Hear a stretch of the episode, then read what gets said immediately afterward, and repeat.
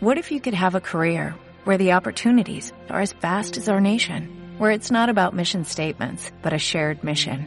At U.S. Customs and Border Protection, we go beyond to protect more than borders, from ship to shore, air to ground, cities to local communities. CBP agents and officers are keeping people safe. Join U.S. Customs and Border Protection and go beyond for something far greater than yourself. Learn more at cbp.gov/careers. que vamos a compartir van a ser algunas reflexiones. Crítica, análisis y, y, debate en torno a la destrucción del territorio. Algunas corrientes colapsistas. Claves de la actual crisis de civilización. Nuevo pacto ecosocial. Desde una perspectiva ecofeminista. Bueno, y perdonar un poco porque es que me he extralimitado, porque es que a veces me caliento. la verdad es que, es que son cosas que, que, es para calentar, pero es que yo creo que la gente no lo ve muchas veces y sigue ahí manejando esos conceptos y esas cosas. Creo que podemos abrir un turnito de palabra. ¿Vale? Primero, agradecerlo. Un, ha sido muy interesante, compañero, muchas gracias. Y me queda una duda. Eh, cuando les pongamos a los depredadores que queremos eh, tirar de la manta, que queremos una democracia participativa y que queremos que haya más igualdad, ¿cómo les convencemos? Es, es desentrañar algo la naturaleza del capital eh, y su gran parentesco primigenio con el dinero. Eh, yo intuyo de que quizás sea casi lo mismo evolucionado por el antropocentrismo, por, la cultura humana. Y bueno, se me ocurre más, pero vamos a dejarlo.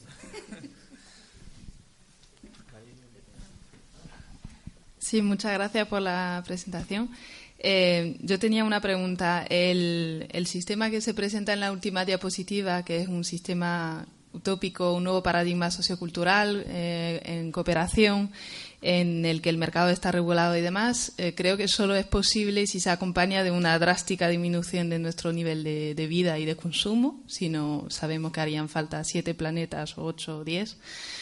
Entonces, mi pregunta es, ¿es, necesaria, ¿es necesario el descrecimiento? Y si es necesario, ¿cómo hacemos eh, para que no conlleve a una importante, eh, perdón, he perdido la palabra, eh, recesión, esa es la palabra, que la, el principal, la principal crítica que se hace al decrecimiento es que va a conllevar una recesión, entonces, ¿cómo controlamos eso? Y si me puedo permitir añadir una, una pregunta, eh, algunos dicen que si el clima fuese un banco, ya se hubiera rescatado, ¿no? Y la, en el 2008 se, se generaron mil, mil, millones de euros para rescatar a los bancos y se calcula exactamente que estos mil millones son los que hacen falta para salvar el clima, ¿no? ¿Qué pasaría si el Banco Central Europeo de repente se pusiera, como en el 2008, a generar estos mil millones de euros y a inyectarlos en el sistema para rescatar el clima. Planteo esa duda porque es una, es una propuesta actual que, que están proponiendo eh, economistas y, y, como no soy economista no tengo idea de su viabilidad y me gustaría tener su opinión. Era simplemente, eh, a mí me parece muy importante insistir en los procesos de saqueo, pero también en los procesos de bloqueo. Es decir, cómo el sistema no solo extrae cosas, sino que bloquea las posibilidades de un sistema autocentrado, autogestionado, es decir, los múltiples mecanismos que tiene para, para bloquear eh, esos procesos autocentrados, ¿sí? eso por una parte. Y la otra segunda pregunta era, mmm, no, no estamos ya en realidad saliéndonos del sistema capitalista si los modos mmm, de las oligarquías eh, para apropiarse de la riqueza ya no son estrictamente capitalistas. No, no, podemos pensar que se está produciendo una transición hacia otros modos, pero no, no como habíamos soñado desde abajo, sino desde arriba. Es decir, son las propias oligarquías del sistema las que van cambiando, igual que sucedió en el fin del esclavismo. Es decir, eso. Em, yo quería preguntar su opinión sobre las monedas locales, saber si para ti es em, algo que tiene resiliencia o si a, largo plazo podría caer como la economía clásica.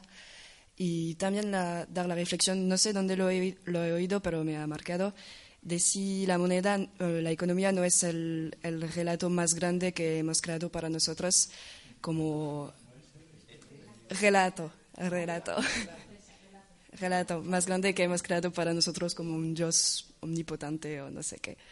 Y está. Lo de, lo de cómo convencemos, el tema es que yo creo que tenemos que fijarnos.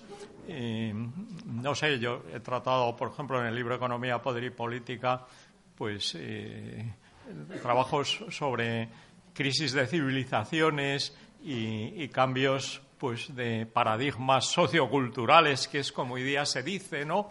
Pero que en el periodo de entreguerras eh, eh, del siglo pasado, pues hubo toda una serie de literatura, pues que rompieron la visión lineal, pues de, la historia y guiada hacia el progreso, todo esto por la idea más de, de, auge y caída de civilizaciones.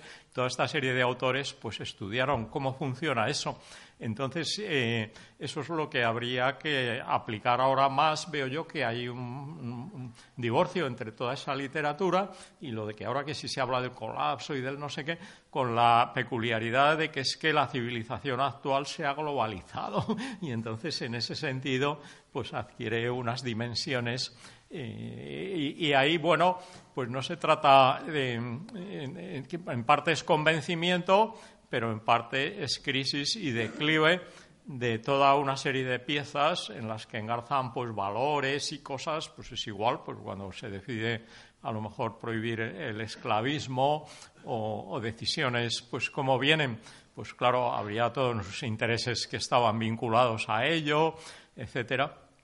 Pero es un poco, simplemente eh, hay que pensarlo en ese sentido. Yo vería la primera pregunta de cómo convencer porque no se trata de convencer a uno o a otro, sino que ya hay una visión, pues que entonces cualquiera que tenga pues unos intereses pues muy mezquinos o inconfesables, pues tiene que estar pues por la labor de, que se vea ya si hay esa conciencia de que tiene que haber esa reconversión, pues entonces es lo que tiene ya que ir predominando, ¿no? Entonces ahí Mm, vamos, aparte de luego, claro, por la fuerza de los hechos también, ¿no?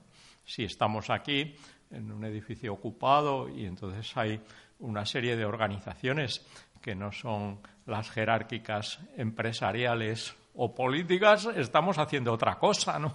Entonces, claro, en la medida en la que se vaya haciendo otras cosas y el cuerpo social eh, se vaya vertebrando, pues con otra serie de relaciones, pues aparecen otras realidades, claro, ajenas a esa idea, porque el enfoque, eh, yo veo, yo es que valoro, vamos, considero que la noción de sistema político va unida a la de sistema económico y mutuamente son las que, y entonces todo eso funciona con ese individuo totalmente eh, a cada uno ahí aislado, etcétera, y entonces ya lo único que funciona son esas organizaciones jerárquicas que son empresas o partidos políticos y claro, con, eso es que es imposible, que es un poco lo que analizo yo, que, lleven a una sociedad eh, más igualitaria de, personas libres e iguales, cuando claro, son jerárquicas y entonces no tiene sentido.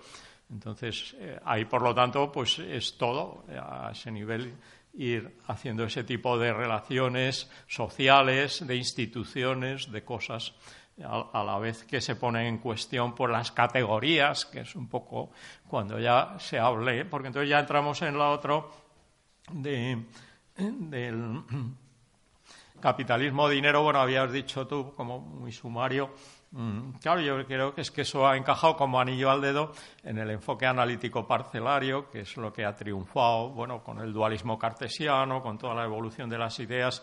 Entonces, claro, eh, son piezas eh, simplemente lo, veo ahí, que es. Eh, eh, porque entonces, ya el... Sí, porque entonces luego estabas diciendo... Había sacado un poco, claro, que de los esquemas de consumo, que claro que sí, entonces habría que mm, decrecer o esas cosas, ¿no? Era lo que habías apuntado. Entonces, claro, yo simplemente mi idea es que le ha costado más de un siglo al enfoque económico ordinario imponer la palabra crecimiento para que la gente y asociándolo con todo un aparato como son las cuentas nacionales, porque crecimiento de qué? De ese agregado de valor que es el PIB en el que, hemos estado ahí discutiendo, comentando, ¿no? Eh, y la gente se cree eso, ¿no? Y va, crecimiento, y ya sabe. Entonces, claro, de crecimiento es un, verbo sin sujeto ni predicado. Entonces, no tiene sentido como tal, porque es que, no crezcan que, que los niños o las cosechas, hombre, no, eso sí tiene que crecer o no sé qué. Entonces tendrá que, eh, quiero decir que lo, que hemos caído eh, en parte a tomar como bandera de crecimiento es, eh, es un reduccionismo porque claro, yo eso he tenido contacto con la gente en París, vamos, los que sacaron la revista La de Croissants, con la gente eh, de la TUS, con todo esto y tal. Y, entonces, pero claro, la revista La de Croissants o todo eso era una cosa como más de, crítica, de humor ácido y tal. Y entonces era coger a contrapié la palabra crecimiento y hablar. Pero claro, si te lo tomas en serio como concepto, no tiene sentido porque o tendrás que empezar a ponerle eh, pues justo eh, apellidos y decir, no, esto que crezca, esto que decrezca, y entonces en resumidas cuentas lo que estamos hablando es que lo que hay que hacer y lo que falta es la reconversión, y entonces habrá cosas que tendrán que decrecer, por supuesto, pero otras que crecer, ¿no? Entonces, y entonces no puedes meter en el mismo saco porque no hay ninguna otra variable que pueda sustituir a la función que ha tomado el PIB, que es un poco en el que oficia todo esto, no hay ninguna otra variable, porque están todos los materiales, toda la energía, entonces eh, tendrás que empezar a precisar eh, qué tipos de energía quieres usar, unos menos, otros más, no sé qué, o qué eh, materiales, etcétera. Y, entonces, bueno, pues quiero decir que ahí yo me encajo un poco pues con, con, con Lewis Mumford, con, con Kurroegen, bueno, porque Georges Kurroegen es que ahí se le ha propuesto como padre del decrecimiento y por favor, si él no ha hablado para nada de esa palabra, ha sido Greenewald, que yo lo conozco personalmente, el que le tradujo el libro ese y le puso ese título como pegada, ¿no? pero era el mero título, pero en el libro dentro lo que habla es de reconversión, claro, que ese, es el tema. Yo creo que la el reconversión es la clave, ¿no? pero entonces luego eh, saqueo y bloqueo, pues evidentemente eh, cuando trato el tema de lo de la la eh, evolución de los paradigmas socioinstitucionales, caída de civilizaciones, todo eso, es que un paradigma sociocultural dominante no solamente filtra la información, que es un poco los puntos ciegos de los que habla Maturana, ¿no? que entonces es lo que digo yo, pues eh, el enfoque eh, ahí justo que comento de, económico ordinario, que lo que hace es soslayar o no considerar, pues claro, cantidad de cosas que no entran en línea de cuenta, pero entonces al mismo tiempo eh, que, esa parte de ocultar todo eso es bloquear efectivamente. Ese paradigma bloquea las entradas de información de todos los otros aspectos que no le interesan, claro, en ese sentido o incluso también, bueno, pues claro, de organizaciones sociales y de cosas que no encajan con sus patrones, que es un poco el, tema. Y, ahí, pues quizá vemos mm, que, lo de las monedas locales, todo eso, eh, pues bueno, la cuestión clave, yo para mí no es que haya un invento y de pronto se invente una moneda caída del cielo, es que para que eso pueda funcionar eh, tiene que haber una cohesión social y unos colectivos previos muy que, funcionen muy bien y que sepan Y entonces ahí es donde puede engarzar eh, pues cierto tipo de instituciones que funcionen a modo de moneda o lo que sea, pero porque pues es un poco lo que pasa pues primero pues que haya un banco de tiempo que haya cosas es decir que en ese sentido eh, quiero decir que las monedas bueno me parece bien o lo que sea pero claro eh, como por sí mismas no tienen sentido porque entonces la cuestión es que el Estado eh, claro, vamos, los estados, en este caso la Unión Europea, pues son los que respaldan una moneda, pero porque tienen un banco central detrás y todo un Estado o, un conjunto de Estados que, respaldan eso, ¿no? Entonces, claro, si no hay unos colectivos potentes, eh, bien cohesionados, que respalden eso, no funciona.